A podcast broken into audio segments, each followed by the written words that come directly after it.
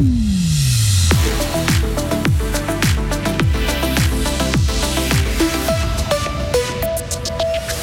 Les Verts libéraux fribourgeois soutiennent Isabelle Chassot aux États, mais pas Johanna Gapani, un choix qui étonne certains.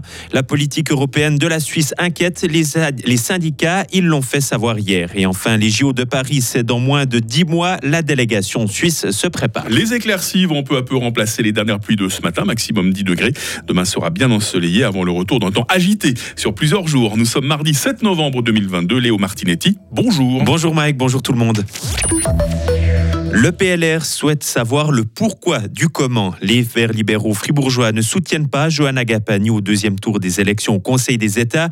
Une décision pas forcément évidente pour le PLR, mais qui s'explique par le profil de sa candidate, Maëlle Robert. Réuni en assemblée la semaine dernière, le PVL Fribourg a transmis trois questions aux candidates sur l'environnement, sur une société progressiste et sur l'économie. Résultat, les membres du parti ont choisi de soutenir la centriste Isabelle Chassot et de laisser le choix à leurs partisans pour le second siège.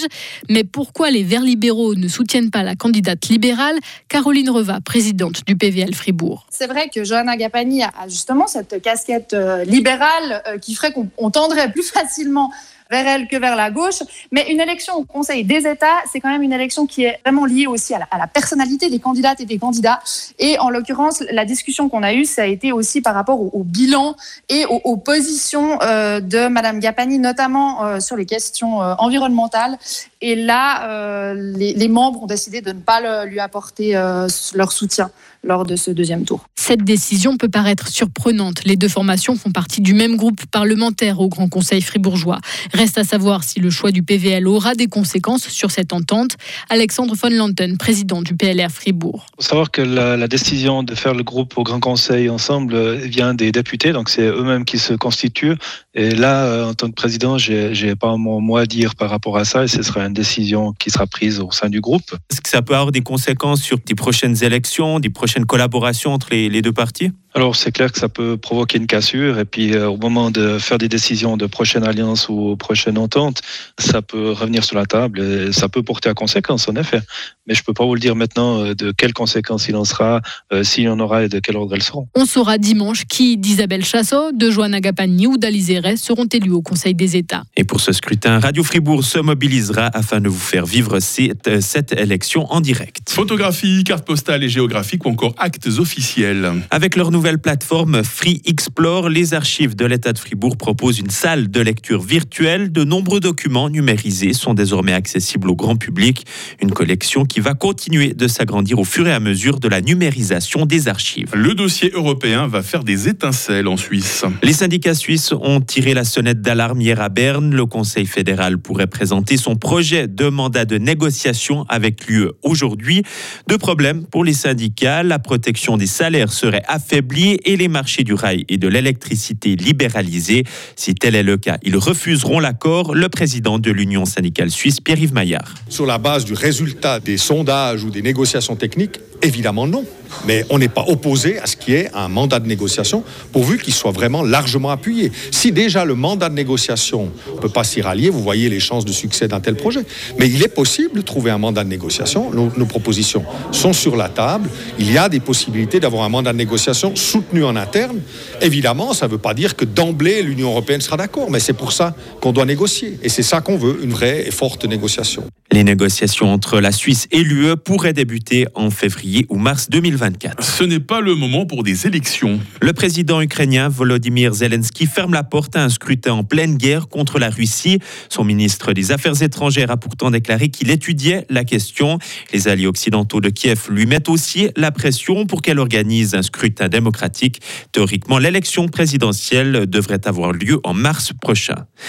La grève continue à Hollywood. Les acteurs ne sont pas satisfaits de la nouvelle proposition des studios. L'utilisation de l'intelligence artificielle pose toujours problème. Ils craignent que les studios utilisent cette technologie pour cloner leur voix et leur image sans compensation ni consentement. Ouais, Hollywood qui a la même crainte que certains de nos auditeurs. On le remarque ce matin avec notre question du jour. Les préparatifs euh, pour les prochains Jeux Olympiques vont bon train, Léo. Oui, ces JO euh, se dérouleront en juillet et août prochain à Paris. Pour l'équipe de Suisse, c'est Ralph Stöckli qui est le responsable. Le chef de mission de Suisse Olympique s'est déjà rendu à plusieurs reprises dans la capitale française. Oui, ça a très bien avancé. Euh, c'était important d'avoir le test event dans plusieurs sports. Là, on a trouvé des erreurs, c'est clair. Euh, c'est pour ça qu'on a des test events. Ils ont encore quelques mois ouais, pour adapter les, erreurs, mais je suis convaincu euh, que Paris 24, ils ont prêt.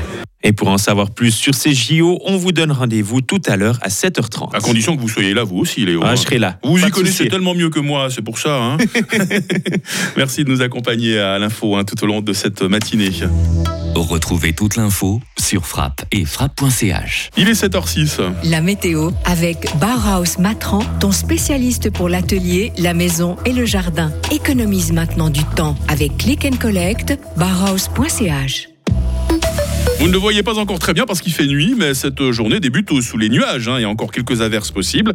La neige est à 1300 mètres. Et puis, au fil des heures, l'ensoleillement va devenir de plus en plus généreux. Il y aura de belles éclaircies, même si une averse isolée reste toujours possible. Et le vent de sud-ouest, encore modéré ce matin, va faiblir hein, cet après-midi.